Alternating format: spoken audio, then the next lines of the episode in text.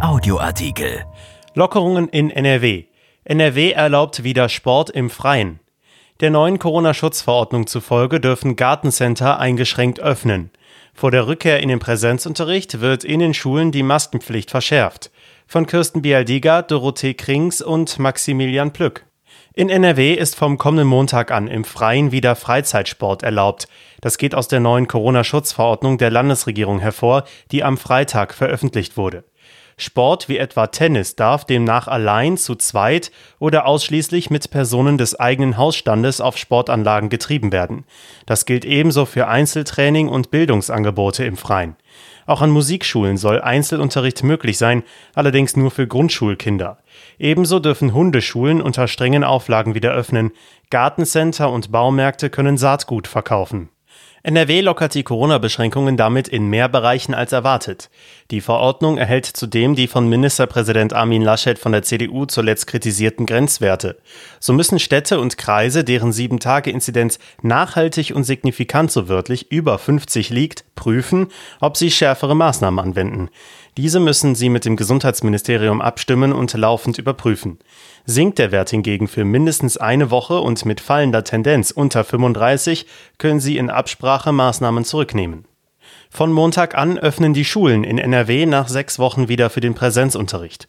Schule ist mehr als ein Ort der Wissensvermittlung, sagt Schulministerin Yvonne Gebauer von der FDP. Sie teile die Einschätzung vieler Experten, die vermehrt psychische Auffälligkeiten bei Kindern feststellten.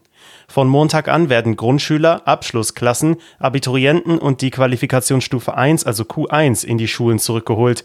Die Klassen sollen geteilt und abwechselnd zu Hause und vor Ort in den Schulen unterrichtet werden. Nur Abschlussklassen müssen nicht geteilt werden. Damit kehren 800.000 Kinder wieder in die Schulen zurück, ein Drittel aller Schüler in NRW. Zum Schutz vor Infektionen wird die Maskenpflicht ausgeweitet. Lehrer und Schüler ab der Klasse 8 sind verpflichtet, medizinische Masken zu tragen. Jüngere Schüler dürfen nur dann Alltagsmasken tragen, wenn der medizinische Mund-Nasenschutz noch nicht richtig passt. Neu ist ebenfalls eine Maskenpflicht für Grundschüler im Unterricht. Lehrer erhalten zwei FFP2-Masken pro Person und Präsenztag.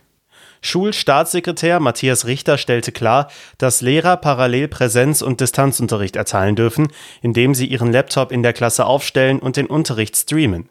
Er räumte aber ein, dass in vielen Fällen die Kapazitäten an den Schulen dafür nicht ausreichten. Nur 60 Prozent der Schulen seien in NRW an ein so leistungsfähiges Netz angeschlossen, dass Hybridunterricht möglich sei. Über weitere Schulöffnungen werde erst entschieden, wenn die landesweite Inzidenz stabil unter 50 sinke, sagte Gebauer, ohne dies zu konkretisieren. Angesichts der stagnierenden Infektionszahlen sei die Lage noch sehr fragil. Die Gewerkschaft GEW NRW forderte umfassende Tests und den Einsatz von Luftfiltern. Es sei richtig, dass Grundschüler auch am Platz Masken tragen sollten. Der Präsident des Kinderschutzbundes hält Samstagsunterricht für eine Option. Wenn die Schulen wieder in den Präsenzunterricht wechseln können, kann es eine sinnvolle Alternative sein, den Unterricht auf den Samstag auszudehnen, sagt Heinz Hilgers. Dieser Artikel ist erschienen in der Rheinischen Post am 20. Februar 2021 und auf RP Online. RP Audioartikel. Ein Angebot von RP Plus.